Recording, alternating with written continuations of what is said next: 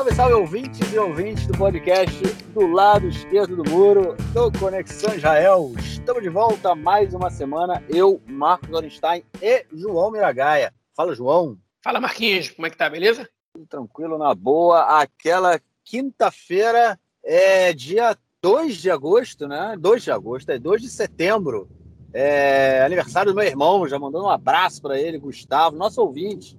Já deixa aí um abraço pro Siri, meu camarada e meu irmão, que está no Brasil e nos ouve, é, fazendo aniversário hoje. Então já fica aí o abraço e 10 é horas da noite. É o teu irmão, é aquele teu irmão que gosta de escutar o Nelson falando de da minha vida? Ele mesmo, ele mesmo. É. Pô, eu podia até ter pedido pro Nelson gravar uma mensagem pro meu irmão, pra... mas enfim, esqueci. Mas fica aí a, fica aí a lembrança, então. Eu mandei um é... abraço também. Aí, tá ouvindo. Aí, aí é, Gustavo, um abraço aí do João Miragaia.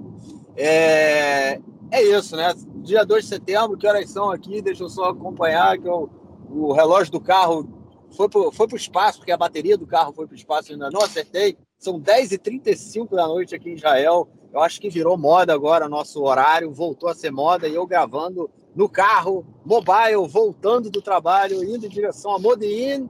E vamos que vamos, vamos então para o nosso primeiro bloco para a gente falar do que a gente sempre fala no primeiro bloco há quase um ano e meio. Bom, gente, é isso. Corona, estamos aí para quem ficou na dúvida do que a gente fala um ano e meio. É o Corona, não tinha como deixar de ser.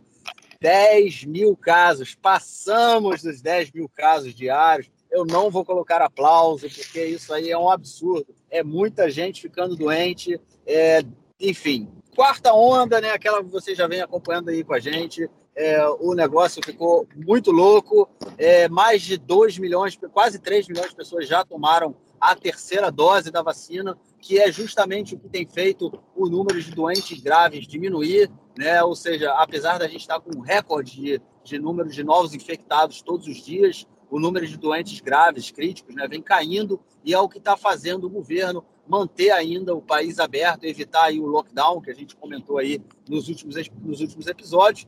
E essa semana teve também a volta às aulas, dia 1 de setembro é o dia histórico onde todo o sistema, não todo o sistema educacional, porque o sistema ultra-religioso ele volta antes, mas o sistema, é, é, o sistema, vamos dizer assim, secular, né, que também não é só o secular, enfim, o sistema amplo e geral, ele volta a funcionar no dia 1 de setembro, acabam aí o Hofesh Hagadol, né, as, as grandes férias, as férias de verão, e o, a galera voltou para o colégio, criançada voltou, muita gente já estava, já tinha muita, muita criança em isolamento, e, enfim, muita preocupação dos pais aí em mandar as crianças ou não. O governo deixou até a última hora para decidir, né? Ficou aquele man, volta, não volta, volta, não volta. No final das contas, todo mundo, né, ou quase todo mundo, recebeu é, uma, um kit corona, é, onde, é, dentre outras coisas, tinha aí a, o teste, teste rápido, né, aquele lá que parece teste de gravidez, em 15 minutinhos você recebe o resultado para saber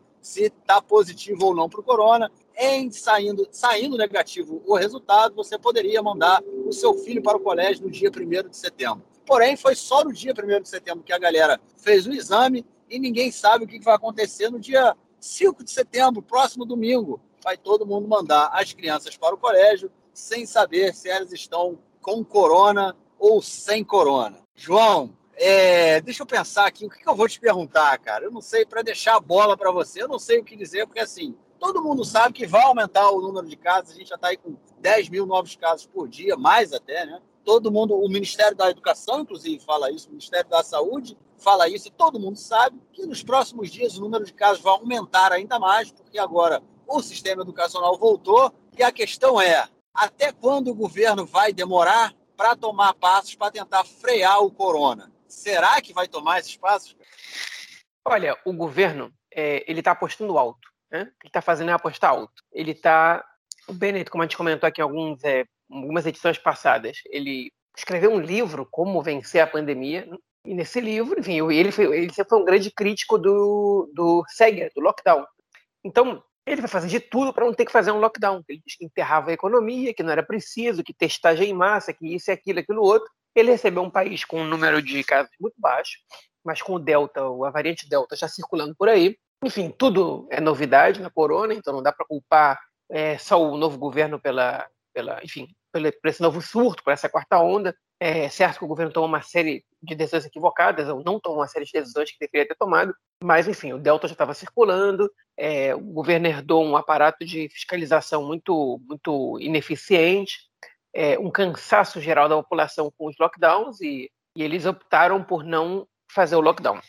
A aposta na terceira dose da vacina, né, na, é, enfim, que sem um estudo científico complexo e, e, e enfim, no qual você pudesse basear para saber se era uma medida acertada ou não, somente com o relatório da Pfizer recomendando a aplicação da terceira dose é, para pessoas que já tivessem vacinado há mais de seis meses, perdão, é, foi uma aposta muito alta do governo. Foi a aposta que o governo tá, fez e segue fazendo para não precisar fazer o lockdown. Qual é a mentalidade do governo?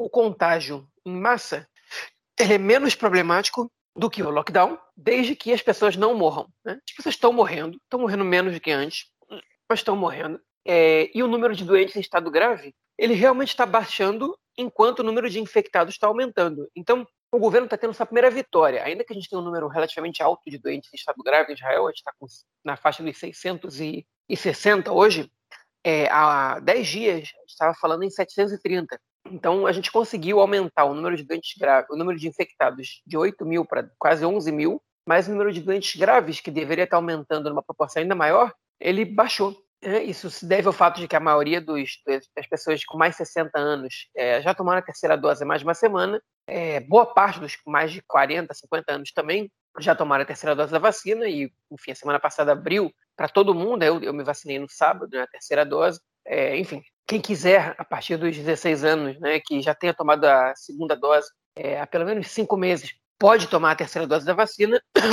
E essa é a aposta do governo para frear a pandemia. E a verdade é que, por enquanto, o, o é, é, ele está tendo um relativo sucesso, porque, enfim, o contágio, a vacina não serve para evitar totalmente o contágio, ela serve para evitar que as pessoas tenham contágio grave, para não, superlotar o sistema de saúde e evitar que as pessoas morram. É, e dos 600 e poucos doentes graves que a gente tem hoje em Israel, mais da metade é, não vacina, é de não vacinados. Né? É, e a grande maioria é de maiores de 60 anos. Então, é, o, que, enfim, o que a gente tem, o que a gente está conseguindo observar é que a, o corona ele não é uma doença perigosa se você está vacinado. Né?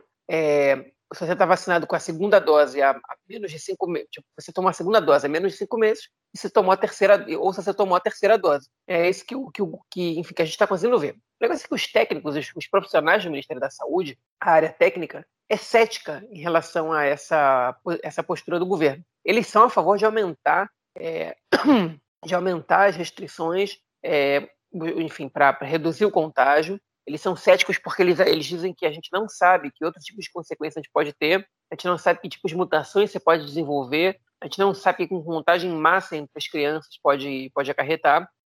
Então, eles, eles não apoiam a decisão do governo, o governo está tomando uma decisão que é, que, enfim, que tem um apoio de uma, uma quantidade bastante pequena de especialistas, né? É, mas enfim, popularmente está invertendo um pouco. O governo estava sendo mal avaliado em relação ao combate à corona e agora está invertendo essa avaliação pública. O governo está começando a ser melhor avaliado. E se realmente o número de doentes graves cair e a gente não tem uma, a gente, se a gente não tiver uma consequência devastadora, é, o Bennett vai ter tido uma vitória muito importante agora contra contra é, enfim, os seus críticos, é a oposição, porque ele vai poder mostrar que é possível você controlar a pandemia sem fazer um lockdown. Enfim, sobre o ano de estudos, houve um debate muito grande se, deveria ser adiado ou não, uma vez que o mês de setembro tem um mês com muitas festividades, a gente vai ter oito dias de aula no ano de estudos. A gente está falando, obviamente, da, da, das creches, pré-escola, ensino básico, e, fundamental e, e médio. O ensino universitário ele começa só depois da festividade de Sukkot, né, que termina no finzinho do mês. Mas, enfim, é, a gente está.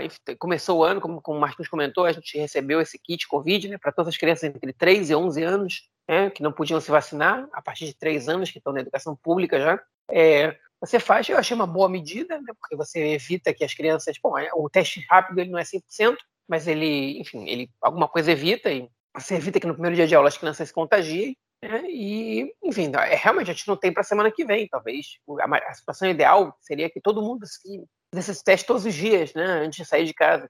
Foi inclusive que o governo disse que tem como plano para era, era na verdade, era para ser começado em setembro. Não deu para começar para todo mundo todo dia, mas deu para ser para todas as crianças entre 3 e 11 anos. E para mim foi uma boa medida. É... Agora, as pessoas estão morrendo de medo dos filhos entrarem de quarentena é, agora na festividade de Rosh Hashanah, que é o Ano Novo Judaico, que vai ser na, na próxima noite da na noite da próxima segunda-feira. Enfim, isso pode arruinar é, as comemorações em família, pode ser um problema você começar o ano de estudos é, poucos dias antes de, de Rosh Hashanah e de repente você evita que as pessoas se reúnam, que elas possam passar a festividade em família.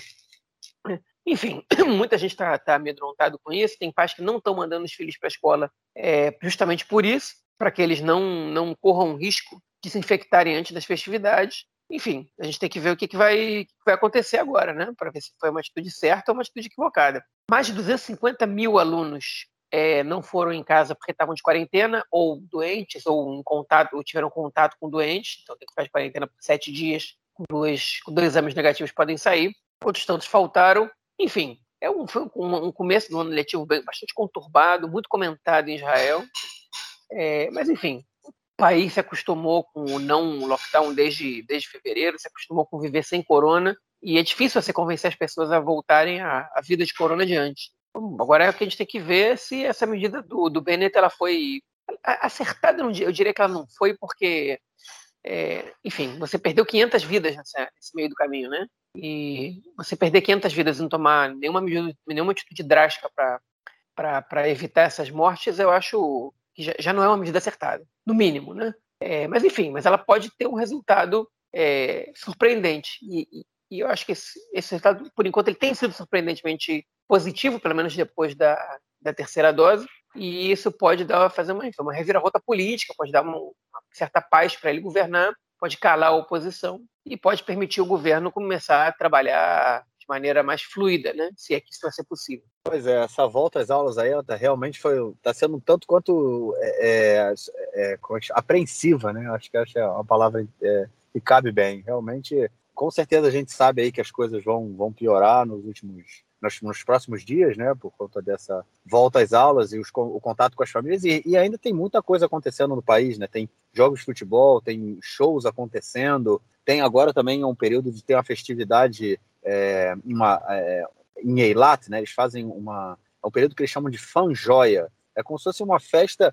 A gente via muito isso em filme americano, né? Daquelas festas que as pessoas iam pro hotel e festa na piscina, não sei o quê. É tipo um carnaval fora de época, né? Em Eilat. Eles fazem isso nesse período, se eu não me engano. É, quer dizer, é nesse período, não sei se todo ano é nesse período, mas agora está acontecendo. E aí levantaram muita crítica, porque imagina só um hotel com, sei lá, milhares de pessoas, todo mundo em festa na piscina e tudo mais. E, enfim, e aí muita, muitos questionamentos sendo levantados em função de tudo isso sem sombra de dúvida, né? A gente não, não tem como é, é, dizer que não, mas vai aumentar muito o contágio, resta saber até quando, é, até quanto, quanto esse vai, vai aumentar e, e, ver realmente quais serão as próximas medidas aí tomadas pelo governo. Vamos então para o nosso segundo bloco para a gente falar da política israelense essa semana. Bom, gente, é isso aí. Na verdade, é uma política, é política israelense, mas também política externa, né? A gente vai falar sobre política israelense mais no terceiro bloco, mas seria então a política externa é, de Israel essa semana. É, a primeira coisa, vamos puxar aí da última semana, a primeira notícia. A gente comentou que o, o Bennett, né, o primeiro-ministro, foi aos Estados Unidos para conversar com Biden. A conversa dele estava marcada justamente é, é, no dia né, em que aconteceu aquele atentado é, no aeroporto né, de, de Cabul, da, da retirada da, das tropas americanas do, do Afeganistão. É, e aí a, a, reunião foi postergada para o dia seguinte, mas o Bennett e o, o Biden se é, encontraram, né? A reunião, pelo que todos falaram, foi uma reunião extremamente positiva, né? Que o, o, o eles conversaram sobre vários temas. O Bennett continuou, o Bennett primeiro, né? Deu apoio ao Biden, né? Para dizendo que Israel dava todo o apoio e, e, e estaria com os Estados Unidos para o que der e vieram, é, enfim, na, na na decisão americana do que fazer com o Afeganistão, né, como se Israel pudesse dar um apoio muito forte para os Estados Unidos, é, mas também falaram sobre o Irã, né, acho que esse era o papel que o Biden, que o, que o Bennett tinha, né, mas justamente para poder ganhar força e poder falar aí sobre a questão do Irã, né, que está sendo negociado o acordo, que o Bennett é completamente contra, e também sobre a questão dos palestinos, né, que é uma questão muito cara aí também para o Biden e para setores dentro do, do Partido Democrata, né, que botam uma pressão muito grande, são, fazem um movimento muito pró-palestino, é, e o Bennett foi lá para conversar sobre tudo isso. João, as informações que a gente tem daqui é que a reunião foi muito positiva, né, cara? Que o que mais importou aí é que o, o Biden também ele, ele evitou criar problemas com o Bennett, até porque ninguém quer o Netanyahu de volta, né, cara? Pois é, o que, é, o que a mídia israelense falou foi justamente isso, né? Que o, a mensagem que o Biden passou para o Bennett é que ele está feliz que, ele, que o primeiro-ministro de Israel não é o Netanyahu. Né? O Netanyahu ele criou muito problema com o Partido Democrata durante o governo Obama. E quando o Trump se elegeu, ele se associou demais ao Trump e isso, enfim, o afastou bastante do Partido Democrata e o Partido Democrata, se o Netanyahu fosse primeiro-ministro, quem tem que aturar, não tem que fazer. Mas não sendo melhor, né? Ainda que o, o Bennett não seja exatamente é, o perfil de pessoa que você identifica mais com o Partido Democrata, o próprio Bennett provavelmente teria preferido a eleição do Trump do que a do Biden. É, mas, enfim. É, bom, a conversa entre os dois, a reunião entre os dois, é, ela foi uma reunião padrão, né? como a gente comentou na edição passada, o principal ponto dessa reunião foi o Bennett. É, foi, foi, o fato do, de outra pessoa que não Netanyahu estar reunido, o presidente dos Estados Unidos, né? ou seja, é, você quebrar um pouco o simbolismo, você mostrar que você pode fazer isso, que, enfim, que, que não existe só uma pessoa que representa Israel no exterior e que tem acesso ao presidente dos Estados Unidos. É, o Netanyahu, inclusive, estava de férias no Havaí, passou duas semanas e meia de férias no Havaí, que não quis nem ver o Bennett se reunindo com o Biden, não quis ter que estar na Knesset até durante esse tempo. Enfim, o Bennett está nos Estados Unidos, eu vou também. Enfim, não sei se foi assim que ele tomou a decisão, mas é, queria férias, né? Um tempo que ele foi primeiro-ministro, nunca deve ter conseguido tirar férias direito. Agora pode tirar como, como simples deputado, líder da oposição, conseguiu. Mas enfim, deixa o Netanyahu de lado. E vamos o que, que, que, essa conversa entre o Bennett e o Biden é, trouxe para a gente, pelo menos que chegou na gente até agora.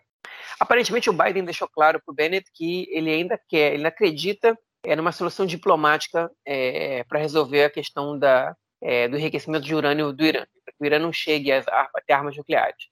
Mas ele também disse para o Bennett que ele, se, se, se, ele não tiver sucesso nessa tentativa, ele vai tentar por outros meios. Né? Ele, vai, ele, vai, ele vai evitar que o Irã tenha armas nucleares por outros meios. Enfim, ele meio que deu a sua palavra ao Bennett que o Irã, enquanto ele for presidente dos Estados Unidos, não vai não vai alcançar as armas nucleares. Né? Então, uma coisa que deixa o Bennett satisfeito, embora o Bennett questione os meios através dos quais o Biden está, enfim, está tentando chegar a, essa, a esse resultado. É, eles falaram sobre Afeganistão, o Bennett fez um comentário meio, meio é, fora de lugar, no mínimo fora de lugar, é, ele disse para o Biden que, enfim, que os Estados Unidos é, é, contra o Irã é como se os Estados Unidos fosse, enfim, o, na verdade, mesmo os Estados Unidos dos anos 80, até os anos 80, e o Irã é como se fosse a nova União Soviética, que tenta influenciar o mundo para um, um, caminho negativo. Enfim, fora de contexto, comparação descabida totalmente. Né?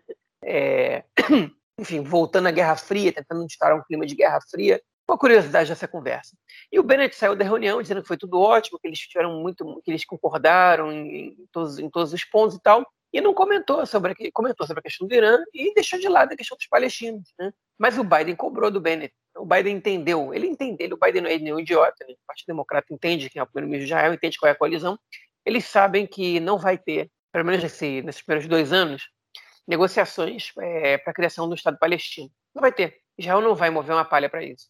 Então, o que o Biden está fazendo é exigir do Bennett que ele é, dê garantias aos palestinos de que a vida deles vai poder melhorar durante esse tempo. Né? É, o Bennett, obviamente, não comentou isso, ele não, quer, ele não quer tornar isso público, ele não quer que o, sua base eleitoral é, escute nada sobre isso, né? que ele está tá fazendo alguma coisa positiva para os palestinos, que ele está cedendo ao presidente dos Estados Unidos para que os palestinos recebam qualquer coisa. Né? É, mas, na prática, não só o que deve acontecer, como é o que já está acontecendo. É, dois dias depois da reunião do Bennett com Biden, o ministro da Defesa israelense, Benny Gantz, né, é, foi a Ramallah e depois de 11 anos que um ministro israelense não se reunia com, com o presidente da autoridade palestina, né, é, o Benny Gantz ele se reuniu com o Mahmoud Abbas, é, ou é, Abu Mazen, como vocês preferirem chamar, é, enfim, em Ramallah, para debater uma série de assuntos.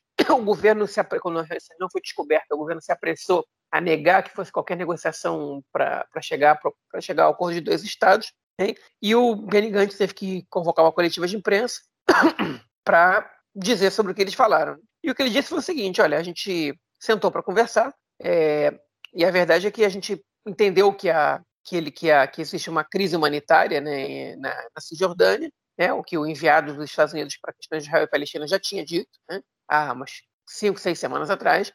E, e, eles, enfim, o que se decidiu foi que Israel vai dar um empréstimo né, para os palestinos, que é, enfim, que vem através do abatimento de, 500, de impostos de 500 milhões de dólares. Né? Prometeu dar licenças para 15 mil palestinos trabalharem em Israel, além dos que já entram em Israel para trabalhar, outros 15 mil vão receber licença para trabalhar dentro do território israelense. Prometeu regularizar a situação de mil palestinos de Gaza que vivem na Cisjordânia. A gente comentou sobre a, a lei do, do enfim, para regularizar casamentos né, de israelenses com palestinos, que só eles não têm lei da cidadania, que só eles não têm esse direito a, a receber cidadania, coisa especial dos palestinos. Pois bem, palestinos de Gaza que se casam com pessoas da Cisjordânia também não recebem esse direito, não recebem o direito nem de entrar na Cisjordânia. É, na, é, na Cisjordânia.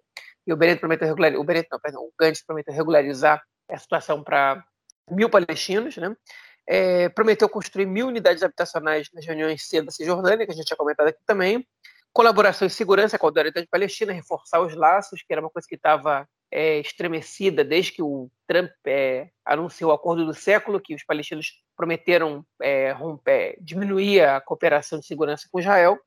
É, enfim, foram muitas, é, muitas políticas é, de benefício a, de alguma maneira, à sociedade palestina, mas principalmente de ganhos políticos à autoridade palestina, ao Fatah, que é o grupo político que coordena a autoridade palestina, que reconhece o Estado de Israel, ao contrário do Hamas. É, ou seja, é uma, é, uma, é uma posição diferente da do governo Netanyahu, que, tenta, que enfraquecia é, a autoridade palestina o tempo inteiro, uma, uma, vez que eles não queriam chegar a um acordo de dois estados, a estratégia deles era enfraquecer a autoridade palestina é, e fortalecer o Hamas, okay? É, para que, enfim, para que eles possam apresentar os palestinos como o inimigo de, o inimigo de Israel que só pode ser combatido é, por meios militares se você fortalece a autoridade palestina, você eventualmente vai ter que se reunir com o líder da autoridade palestina e vai ter que explicar por que você não tem um acordo. Né? E o Bennett ele não é muito favorável a fortalecer o, o Abbas, exatamente por isso que ele mandou o Gantz para lá, que não foi ele que foi. É, o eleitorado do Bennett não ia perdoar o encontro do Bennett com o Abbas.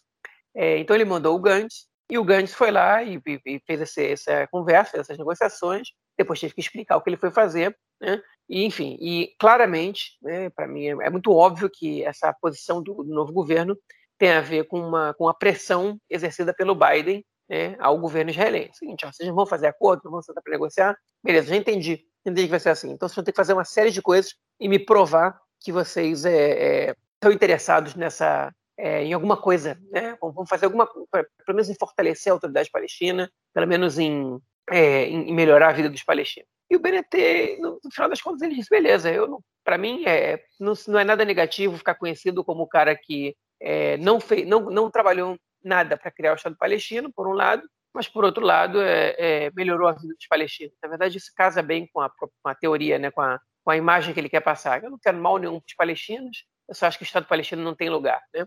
Como se as duas coisas não fossem contraditórias, mas enfim, que elas são, mas enfim. É, enfim, para fechar minha fala, é, a gente está vendo um momento com muita tensão na, na, na, fronteira da faixa de Gaza, uma tensão que, estranhamente, ela não, ela não, não, não, não se transformou numa grande escalada de violência, ela está estável, uma tensão estável, ou seja, ela está lá todos os dias, todos os dias tem protesto na fronteira, ali na, do lado da cerca, todos os dias o, o exército joga bombas de gás e dispara para cima, né?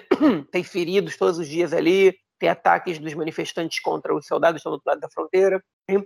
É, não, ainda não virou uma grande escalada, pode virar a qualquer momento, porque, enfim, basta que uma coisa dê errado ali para que, que o problema exploda.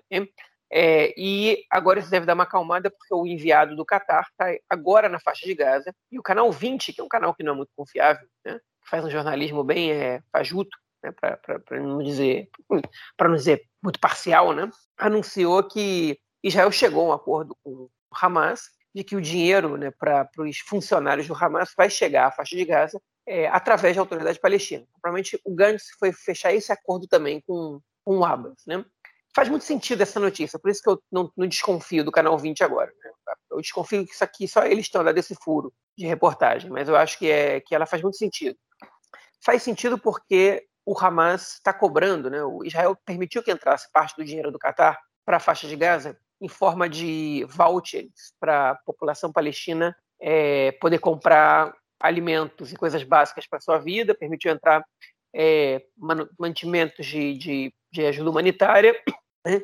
mas não permitiu entrar dinheiro que, que fizesse funcionar a máquina pública, né? que é controlada pelo Hamas. Por exemplo, pagar o salário dos funcionários públicos, né? e o Hamas tem um braço político, tem um braço armado. O Hamas não é só um grupo terrorista, o Hamas também é um, é um movimento político, é, um, é, o, é o governo na faixa de Gaza. E eles estão com, com um salário atrasado dos funcionários há um tempo, porque Israel não está liberando entrada de dinheiro, é, e o Qatar ele quer repassar uma verba para o Hamas, que tem a ver com a reconstrução é, da, da faixa de Gaza depois da última guerra e com o pagamento dos salários dos profissionais do Hamas. Israel não quer que esse dinheiro vá para as mãos do Hamas. Então, o acordo está sendo costurado com a autoridade palestina para garantir que esse dinheiro vai ser empregado somente no pagamento de salários é, e, posteriormente, quando for acordado o, a, a, reconstrução de Gaza, que o dinheiro também seja revertido somente para a reconstrução e que não chegue às mãos do Hamas para que seja investido em, em compras ou em preparação de, de, de, de foguetes e, e, etc., construção de túneis e tudo mais. É, e aparentemente parte desse dinheiro vai entrar, é o que notícia é o canal 20, para o pagamento desses funcionários por meio da autoridade palestina, que não é o que o Hamas queria, mas o Hamas não pode negar. Né? O Egito também é participar dessa intermediação, pelo jeito, e o Hamas não pode negar. Porque se eles negam, eles estão prejudicando seus próprios funcionários. Isso não é interessante para eles. Né? Mas se eles aceitam, a autoridade palestina sai como interlocutor é, importante nessa situação, sai como alguém que está conseguindo facilitar as coisas de uma maneira que o Hamas não consegue, mostra que, que a sua posição ela traz benefícios ao povo palestino, que interessa de alguma maneira é, a quem quer enfraquecer o Hamas, né? aos bem intencionados aqui em Israel. É, enfim, e aparentemente o dinheiro ainda não entrou, o, o representante do Qatar está lá para ver como isso vai acontecer, e no momento que esse dinheiro entrar, provavelmente os ânimos vão acalmar. Ainda falta entrar o dinheiro para a reconstrução de Gaza, que Israel está jogando mais duro. O Bennett ele quer condicionar é, é, esse dinheiro à libertação dos prisioneiros e dos corpos dos israelenses mortos que estão ainda na faixa de Gaza. São dois prisioneiros vivos, civis, e dois soldados, dois corpos de dois soldados mortos na guerra de 2014. É, o Hamas quer fazer uma troca gigantesca por mais de mil prisioneiros, é, não quer trocar isso por dinheiro, e o Bennett não está afim de liberar mais de mil prisioneiros, é, não tem uma pressão tão popular tão grande assim para que essas pessoas sejam libertadas, e é, esse lance vai ficar um pouco mais complicado de ser resolvido. Mas, se, se isso vai ser motivo para outra escalada de violência, para outro conflito, eu não sei. Mas a mídia israelense divulgou algumas vezes durante essa semana que o Hamas está pronto para outra, outra guerra, se for possível, se for preciso. Né? Enfim, espero que não seja o caso. Bom, comentando aí sobre a questão que você falou do Bennett, né, de como o Bennett é, essa posição de dar uma ajuda para os palestinos e não fazer, é, mas não construir o, o, um processo de paz, né, isso é uma coisa que cai bem para ele. Eu acho que essa é, vai ser meio a, a política dele, né, de fazer manter o gerenciamento do, esse governo vai manter o gerenciamento do, do, do, conflito como o governo Netanyahu fazia. Eu acho que não vai ter uma diferença muito grande. No único sentido é que na verdade é uma diferença grande que é empoderar e a gente está vendo, né, com, é, é, nesses últimos passos, empoderar a autoridade palestina, o Fatah, ao invés de empoderar o Hamas. É, a gente vem comentando disso já há alguns episódios, que o governo Netanyahu conversava com o Hamas, ele não conversava com a autoridade palestina. Ele mandava, deixava passar dinheiro para o Hamas e quando era guerra, era negociação com o Hamas também. É, com a autoridade palestina, não. E agora a gente vê uma mudança nisso, né? São o, o, o pagamento é, dos salários e, e, esse dinheiro que vem do Catar entrando com o controle da autoridade palestina, essa conversa com Gantz, né, com a autoridade palestina. Mas o que eu vi também é que o Bennett, ele foi, ele inclusive falou que foi deu um, não um expor, né, tipo, conversaram a, a, é, é, face a face, né, o Bennett e, e, e Gantz sobre essa visita é, na a, a, a Ramallah, que o Bennett não gostou, aparentemente. É, mas eu acho que é um pouco do, do, o governo e o Lapid já tinha falado isso, né, no, no naquele encontro com a União Europeia, ele falou que essa seria a política do, do país, né, de manter, é, não, não haveria, não vai ter uma negociação de paz com os palestinos agora, a gente não vai entrar nisso. Não é isso que eles querem fazer, então eles vão gerenciar o conflito como o, o governo Daniel fazia antes. Agora, a questão da, da violência também, é, que você comentou, né, que está crescendo aí na faixa de Gaza, inclusive, né, é, do, é, do, com a morte aí do soldado, é, na Cisjordânia também a coisa está muito quente, né? Essa semana teve mais palestino morto, acho que teve um, um, um, menino de 16 anos, se eu não me engano, e mais uma pessoa de ontem para hoje é, morta também. É, ou seja, foram 40 pessoas, mais de 40 pessoas esse ano, se eu não me engano, desde maio, é, é, foram mortas na Cisjordânia. Ou seja, está muito. Na Cisjordânia também a violência está muito grande. É, e eu vi hoje, ou ontem, agora não me lembro, é, que assim o, o, o exército também segura, é, tem hoje, com o exército, tem 80 corpos de palestinos que foram mortos. É, não sei em que circunstância, se foi atentado terrorista ou, o que, que foi. É, enfim, 80 corpos de palestinos é, é, com o exército, entendeu? É, é interessante que, do, da mesma forma que há o, o, o Hamas segura né, os soldados israelenses, também o, o, lado de cá também faz, até num número bem, bem maior. Né? É, e é interessante por onde essa, discussão vai, porque eu, o que eu tendo a ver é o Bennett realmente baixar é, é, o preço é, pela troca, né? Que a gente teve aqui esse aumento, né? Que foi muito, muito, muito debatido aqui, né? Foi muito discutido essa questão de trocar por mais de mil prisioneiros do Gilad Shalit, o que eu acho que, enfim, não tem o que fazer, não dá para deixar o cara lá. É, e agora se discute essa coisa do, do, dos outros, né? Do, dos soldados mortos, dos corpos e da e, e dos outros dois prisioneiros, né? Então, assim, é então, de, por um lado, durante o Chalito, o, o, preço que Israel pagou foi muito alto, mas eu acho que o Bennett, a tendência, se ele, se ele conseguir, a, a ideia dele, assim, ele não vai manter o preço alto, ele vai, ele vai abaixar, ele não tem como aceitar o que hoje o Hamas está pedindo, aquele número de 1.111. É, mas, enfim, vamos ver, são coisas aí, tem muita, antes, eu acho que antes da troca de prisioneiro tem muita coisa para acontecer, eu acho que, infelizmente, não é algo que vai acontecer de uma, de uma hora, quer dizer, num período Espero que eu esteja. Bom, é isso. Vamos então é, para o nosso próximo bloco, agora sim, para a gente falar da política israelense essa semana. E a primeira notícia aí da política interna, política doméstica israelense essa semana é que, enfim, começou o processo é, para aprovação do orçamento israelense é, e o orçamento que Israel já está três anos sem ter um orçamento aprovado e finalmente esse processo começou e foi passou hoje foi aprovado em primeira eu acho eu não sei como chama isso a tradução né é, mas sei lá passou em primeiro primeira votação vamos dizer assim é, mas passou apertado né cara essa a, eu acho que qualquer qualquer qualquer votação que representativa qualquer votação importante vai sempre ser apertado né é, principalmente quando você pode derrubar o governo, né? É, o orçamento derruba o governo automaticamente. Se o orçamento não passa, o governo cai. Então, isso aí, o, a oposição pode adorar a proposta do orçamento, que eles vão votar contra o orçamento, certamente, né? Não tem, não tem jeito de votarem a favor. Mas, enfim, hoje foi para é, queria Trome, que é como se fosse a primeira leitura, né? É, da proposta de orçamento, e junto à proposta de orçamento, a gente falou sobre isso aqui também edições passadas, quem escuta a gente vai lembrar, do Roca Esderim, que é a lei do, do acordão, né? Eu estava pensando como é que eu ia traduzir isso, e Roca Esderim é tipo a lei do acordão.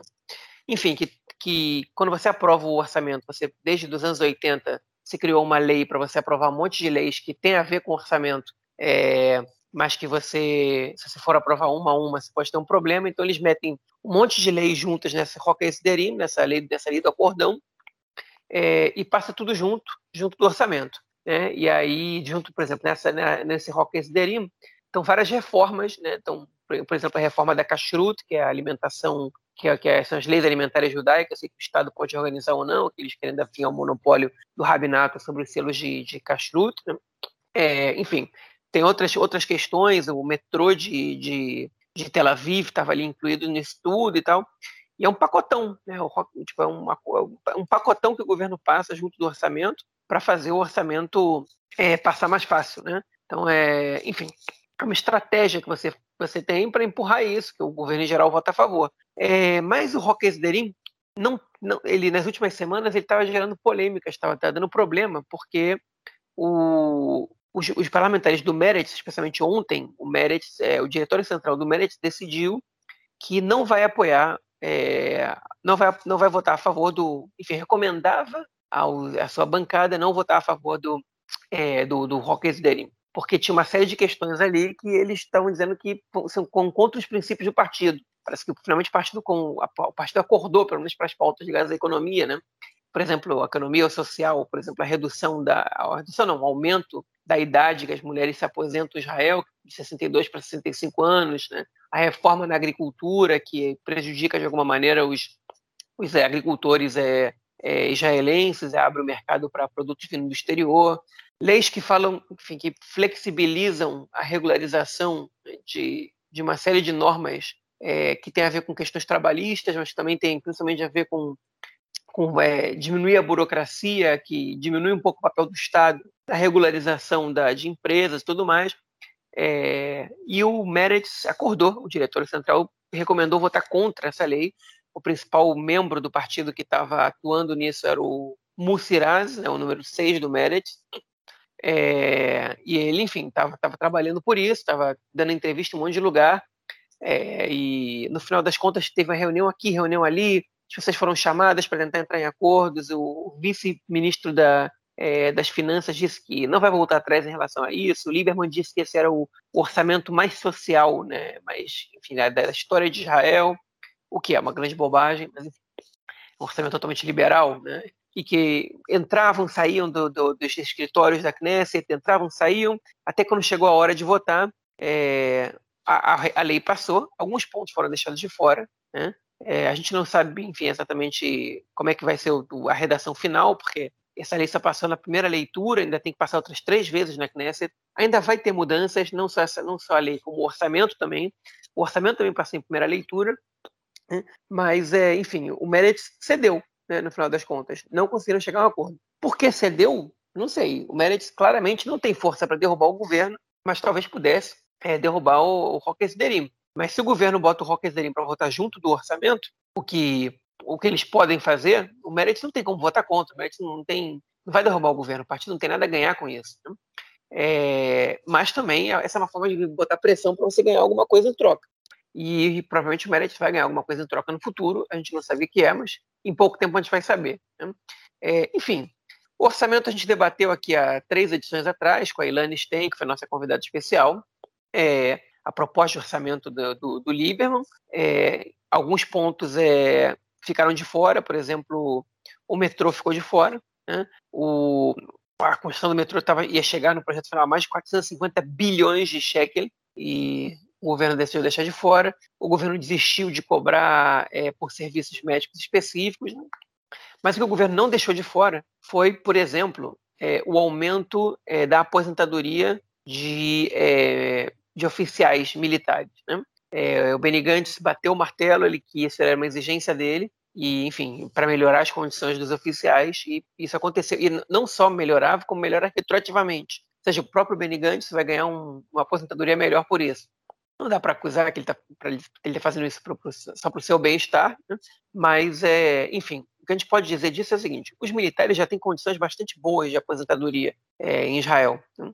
os oficiais. E essa proposta ela aumenta os gastos públicos com uma parcela da população que já tem uma boa condição. Né? E a, o orçamento não, não tem nenhuma cláusula que é, facilita né, que, que, que, a compra de imóveis por, por famílias né, é, de classe média de classe média baixa.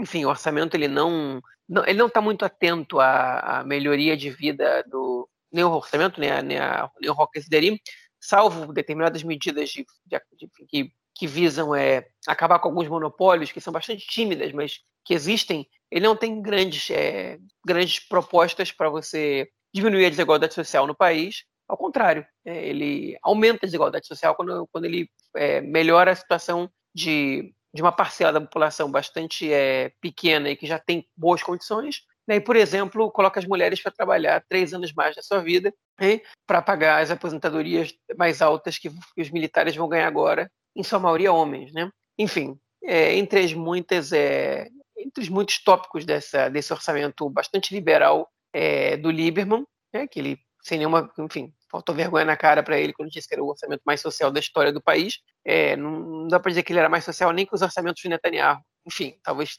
talvez fosse tanto quanto, muito pouco. Mas enfim, é, vai passar. O ponto positivo desse orçamento tem alguns três, quatro pontos positivos ali dentro dele, na minha opinião. Né? Tem gente que acha que tem mais, mas o principal ponto positivo do orçamento é ter um orçamento, né? é, que era uma coisa que já não tinha um tempo, enfim, e agora vai ter. E o governo vai ter um norte para trabalhar, pelo menos, né? O país recupera a confiança é, internacional, porque pelo menos você sabe enfim, o, que, o que o governo planeja, né? Tem algum planejamento do governo, não tem tá dois trancos e barrancos. É, enfim, o destaque é, são os dois é, bilhões no primeiro ano e depois os 3 bilhões de shekel a mais para a saúde, né, que, o, que o Estado decidiu dar, que é um aumento, um acréscimo para a saúde em proporções que a gente não via acontecer há muitos anos. Né? É, há mais ou menos 30 anos a gente não viu um aumento tão grande é, no orçamento da saúde proporcional. É isso. Agora temos que aguardar aí para que o orçamento seja aprovado também nas próximas votações e entre em vigor. Esse já é um passo importante, né? Porque, como você falou, foi o que derrubou o último governo, poderia derrubar esse aí também. Bom, e a próxima notícia desse bloco ela tem a ver com movimentações dentro do Likud. É, o deputado Avi Dichter, que é, foi chefe do, do Shabak, é, do Serviço Secreto né, de Inteligência Interna aqui de Israel, ele é, anunciou a candidatura à liderança do Likud, sendo aí um primeiro candidato a, a, a bater de frente com Benjamin Netanyahu, que estava de férias no Havaí. É, será que vai o, o Avi Dirter, João, tem alguma força aí para causar alguma, estremecer alguma coisa dentro do Likud? Ou isso vai causar também que vai, vai causar outros, vai fazer né, com que outros, outros deputados lancem sua candidatura? Tá, o Avidirter, ele tem realmente planos é, de, de ser o líder do Likud, né? Então, ele está lançando essa candidatura porque ele acha que ele pode. Mas ele não pode. Ele não tem a menor condição, ele não tem base, ele não tem nada. O Avidirter, enfim, como você falou, ele foi chefe do Shabak, né, que é o serviço, é, serviço de segurança interna de Israel, né, que, que, que funciona internamente em Israel e nos territórios. É, enfim, é o, é o Mossad interno de Israel, basicamente. É, ele fez uma carreira importante no serviço de segurança, ele foi levado para a política pelo Ariel Sharon. Né? É, ele era um fiel escudeiro, ele foi preparado para o Sharon, inclusive, para ser o seu substituto. Não deu tempo, né? o Sharon né, morreu antes, antes do Avidir ter, ter alguma experiência política. Então, ele teve um pouquinho ali no Likud, depois foi com o Sharon para o Kadima, depois que o, que, o, que o Sharon entrou em coma, ele acabou que voltou para o Likud, é, tentou fazer o caminho dele ali na direita, né, um, cara, um cara de direita do Likud, e ele nunca cresceu muito, ele foi um pouco boicotado pelo Netanyahu. Né? É, enfim, o lugar dele no partido sempre, nunca foi muito confortável. Se ele, se não me engano, era número 9 do Likud nas últimas eleições, ou 10.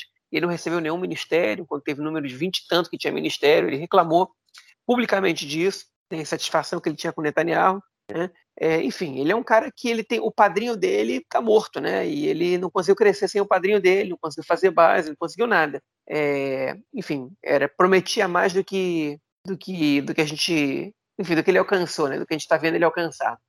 É, mas enfim, ele acha que pode, ele acha que ele, ele tem condições e ele lançou, ele anunciou que vai se candidatar às primárias do Likud. Né?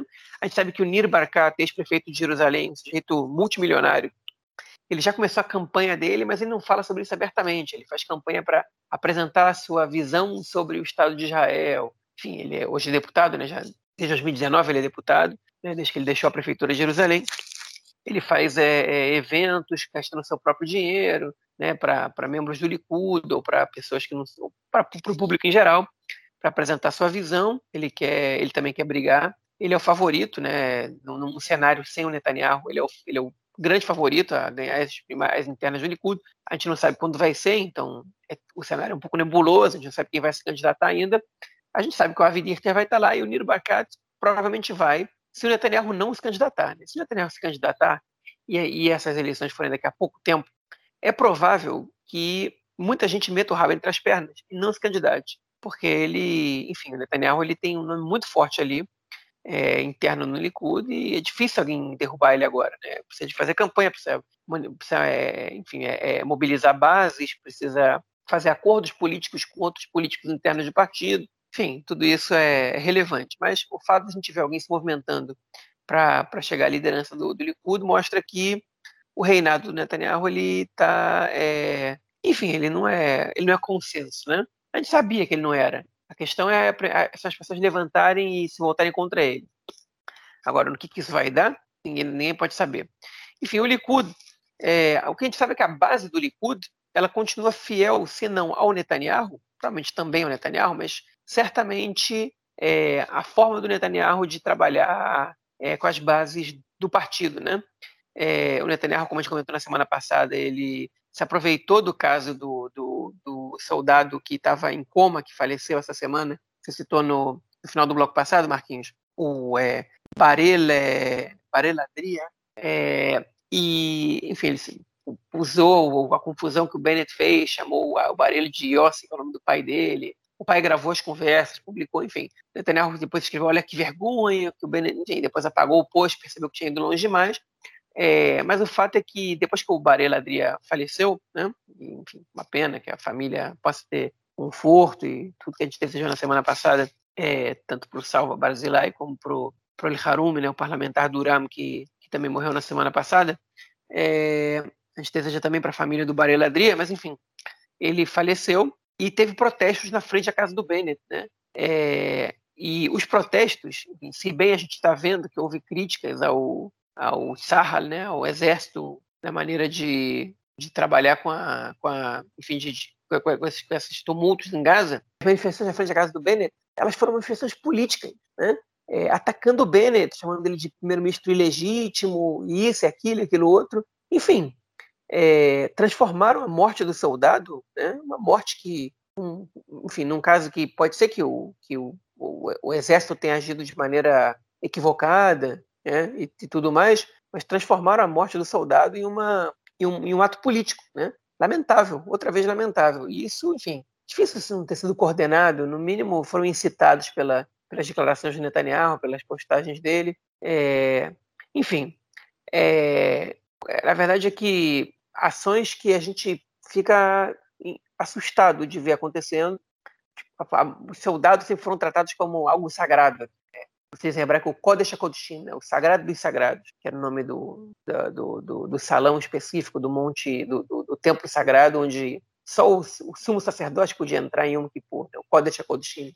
E o, o, exército, os soldados, eles eram vistos aqui como, principalmente os mortos em, em batalha, como Kodesh HaKodeshim da sociedade. São vistos, né? E usar essas pessoas para política, para fins políticos, é, enfim, é, é uma coisa é uma coisa nova em Israel, né? Romper uma barreira do, do razoável e do, e do consenso é, e ir para um caminho que a gente não sabe onde vai dar. Mas coisa boa não é, né? Mas enfim, essa, essa esse método de, de mobilizar a população para fazer protesto, a gente viu acontecendo tantas vezes, vem se repetindo, infelizmente aí. Mas enfim, era isso que eu queria dizer. Uma coisa que você falou do é só fazendo uns comentários aí, até porque no, no, outro episódio eu esqueci de fazer. Você falou do Netanyahu que ele fez um post, né, é, comentando o caso do Bennett ter trocado o nome do soldado é, e depois apagou porque percebeu que foi longe demais. Eu não acho que ele percebeu que foi longe demais, não, cara. Ele foi tudo, é tudo programado, cara, porque ele já fez isso antes. Lembra, cara, que ele fez isso quando era um post, mas era um post contra a população árabe. Aí ele botava um post depois ele pedia, apagava, pedia desculpa, falava que, enfim, não era a intenção e tudo mais. É tática, cara. Ele vai lá, queimou, ele, ele deu uma fortalecida, jogou fogo na. jogou lenha na fogueira e depois apaga o post, opa, percebi que foram demais, mas aí o estrago já está feito. Já não tem, é, já não tem mais o que fazer. É, mas tem assim, o Israel Katz, né? Ele também é aparentemente é, é, vai querer se candidatar aí na a, a liderança do Likud. E tem aqui, cara, o prefeito de Modim, da cidade que eu moro, é, ele é. Ah, Raim Bibas, né? Raim Isso. Raim Bibas. Ele, é, mas ele esse cara disse ele que ele só entra depois que o Netanyahu sair. Ah, é? Pois é, porque é. hoje, olha só a coincidência, eu tava chegando em casa, aí tem um jornal da cidade, né? Modern News, né, cara? E aí eu hum. tava lá jogado assim no chão do, do prédio, da entrada do prédio, e a capa era tipo, era, eu não me lembro como é que era o, como é que chama o, o, o o título, né? Mas era, era mais ou menos assim, é, é, a caminho de Balfour, uma coisa do gênero, né? E aí com a foto do Chaim Bibas, eu falei, puta merda. Mas eu já sabia, ele já se construía dessa forma, assim, já era... Ele já é prefeito Não, ele tem, ele tem pretensões nacionais. Ele tem pretensões nacionais, daqui a pouco ele vai ser deputado, daqui a muito pouco ele vai entrar é, na lista. Como é que chama o cargo dele, cara? Eu não sei traduzir, eu não, não sei, ele tinha verdade, um cargo... Qual a o, função o, o, dele? Não, os prefeitos e, e, e, líderes de conselhos regionais, chefes, eles elegeram o Raim Bibas para ser o, o representante deles na, no, no diálogo. É, no diálogo do, do, do é, das localizações municipais, prefeituras, com o Estado sobre a questão da corona. Ele tinha um nome, o cargo dele, que eu esqueci agora. Mas basicamente o que ele fazia. É, ele, ele era o representante das prefeituras, né? É como se fosse isso. É, é, no, no, contato com o governo. E ele, ele fez muitas críticas ao governo Netanyahu. Muitas críticas. É, a, relação deles com a corona, fechamento do comércio e tudo mais.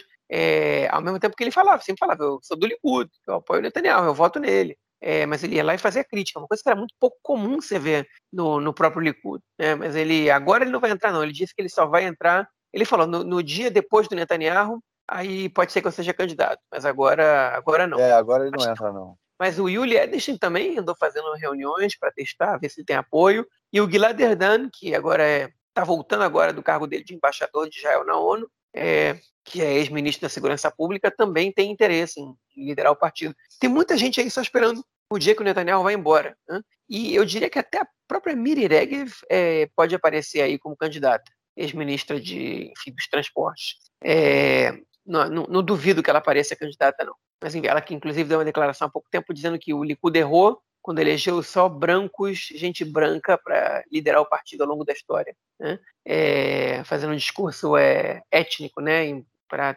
atender o público é, público de origem oriental, né, os judeus que vêm dos países do norte da África, do Oriente Médio, que são a maioria da base eleitoral do Likud, né? É, e ela, enfim, ela fez essa, essa declaração quando ela foi cutucada. Tem, enfim, tem outras pessoas ali, que outros expoentes que estão crescendo ali, mas eles não têm muito cacife para liderar o partido. E o Nir Barkat é um judeu de origem oriental, né, Israel. E ele pode ser o primeiro líder do Likud que não é Ashkenazi, que não é de origem europeia, é, e pode também ser o primeiro primeiro-ministro de Israel, que não é de origem europeia. É, o Likud tem muito cacique para pouco índio, né, cara? Todo mundo aí querendo agora é, bater de frente. Vamos ver, eu acho que na verdade é isso, né? Na hora que o Netanyahu desistir é, ou não puder concorrer, vai aparecer um monte de gente. Vamos ver. Vai ser, vai ser, vai ser interessante ver esse, esse movimento. Será que o Mick Zoa vem também, cara? Não, não acho. A, a, a, a, gente sabe quem, a gente sabe quem o Netanyahu quer, né, para substituto. Ele quer o, o Yossi Cohen, que é o ex-líder do Mossad. Mossad, mas pois esse, é. é. Mas esse aí tem que esperar um período de, de é, sinun, né, de, enfim, de um, e tem uma palavra portuguesa em hebraico como se fosse filtro. Como é que é o nome disso em português? Uma geladeira, vamos dizer assim, de três é, anos. Cara... Ele precisa de três anos fora do, do, do enfim, sem poder trabalhar na área pública. E ele já está sendo acusado de uma série de, de casos de corrupção aí, de se aproveitar de umas coisas e tudo mais, de, de tráfico de influência, enfim. É, não sei se ele chega forte até lá, não. Né? Mas tem que construir toda uma carreira política, né, cara? Ou vai chegar, tipo, igual um Benny Gantz aí caindo de paraquedas, metendo a mão pelo braço, pelo. Como é que chama? Como é que fala isso? Metendo a mão pelas pernas, né? É, pelos braços aí, errar tudo. É, e aí o Benny Gantz, é, é, na verdade, de, nesse último período, ele amadureceu bastante. Né? A gente vê já um ministro completamente diferente do que era aí no momento que ele entrou na política e começou o governo dele com Netanyahu, né? quer dizer, na verdade, o governo Netanyahu com ele, e ele só levando pernada uma atrás da outra até que estourou o governo. Né? Então, hoje a gente já vê um cara mais é, maduro, mas será que o Yossi Cohen não ia precisar passar, tipo, é mais uma candidatura fake, né, cara? Tipo, é, é, baseada em um apoio que, enfim, é dentro mais um cacique é colocado ali dentro do partido, é, sem base e, enfim, pode. O que vai herdar é o, é o Netanyahu, né? Ele herda o, o Netanyahu vai tentar passar essa herança para ele. Vamos ver. Vai ser, vai ser interessante ver essa corrida aí. Bom, vamos então para o nosso próximo bloco para ouvir o comentário do camarada Nelson Burd. Manda! Meu caro tem amigos do Conexão Israel do lado esquerdo do muro, mandar um abraço para o João, que daqui a pouquinho já vai estar celebrando o Ano Novo Judaico a partir do dia 6 à noite com suas famílias e seus amigos e todo mundo junto e reunido. No sábado 4 de setembro, 9h45 da noite, estádio Samiofer na cidade de Haifa, Israel e Áustria pelas eliminatórias da Copa do Mundo. Obviamente que Israel correndo atrás do prejuízo, a Áustria muito bem obrigada, a Áustria pelo jeito deve classificar a Copa do Mundo e Israel correndo atrás do prejuízo. Se Israel conseguir uma vitória, o que seria uma surpresa muito agradável e um presente de ano novo, quem sabe aí Israel consegue dar uma arrancada e voltar para uma Copa do Mundo, fato que não ocorre desde 1970, fato que ocorreu apenas na Copa de 70 no México. Um jogo complicado, um jogo difícil, que terá presença de público e também terá transmissão via televisão para Israel e via internet para o mundo inteiro, quem está acompanhando aí Israel nas eliminatórias da Copa do Mundo. Israel está mal, mas ainda tem chances de beliscar pelo menos uma vaga na repescagem. É isso aí, um abraço. Valeu, meu senhor. Obrigadão aí pelo seu comentário e, obviamente, te esperamos na semana que vem. Olha, espero João. que o Nelsinho tenha essa vez falado sobre, sobre a Paralimpíada, né? Que na semana passada ele só falou de futebol e Israel tá fazendo bonito na Paralimpíada. Israel tá já ganhou nove medalhas, é, sendo seis delas de ouro. Né? É, duas de prata e uma de bronze. E um, uma pessoa que ganhou duas medalhas de ouro, foi pela primeira vez na história, é um nadador, né? É, Ihad, Shalabi, que é árabe israelense. Primeira vez que um árabe ganha uma medalha por Israel. Ele ganhou logo duas, duas medalhas de ouro. Enfim, ele é, é a deficiência dele, ele mora em Shfaram, no norte do país. E a deficiência dele é que ele nasceu surdo e posteriormente ele ficou, quando ele sofreu um acidente e aos 13 anos ele ficou paralisado na parte inferior do corpo, né? E ele é nadador, enfim. É, na, na, o que ele faz é nado de costas, né? Ele, ele ganhou a medalha dos 50 metros, agora foi a segunda medalha que ele ganhou, já tinha conquistado de 100 metros. Enfim, então tá aí, hum, não só ele tá fazendo bonito, tem mais gente fazendo bonito. Né? Seis medalhas de ouro, um país pequeno que nem Israel é muito, nove medalhas no total também. Né? O Brasil também está fazendo bonito, o Brasil, se não me engano, está em sexto lugar no quadro geral, 19 ouros, né? É, mas enfim, estamos destacando aí que Israel está fazendo uma participação bastante legal, 19 colocado no ranking geral da, das Paralimpíadas, pelo menos que, que com, medalha, enfim, com as medalhas de ouro é, um ranking das medalhas de ouro, né? Ranking de medalhas totais tem mais países na frente de Israel. Mas enfim, não queria deixar isso passar batido, não. Bom, é isso. Então acho que a gente fica por aqui. É... E nos falamos então, João, na semana que vem para gravar o nosso próximo episódio. Valeu, cara. Um grande abraço. Isso aí, um abraço. Até mais.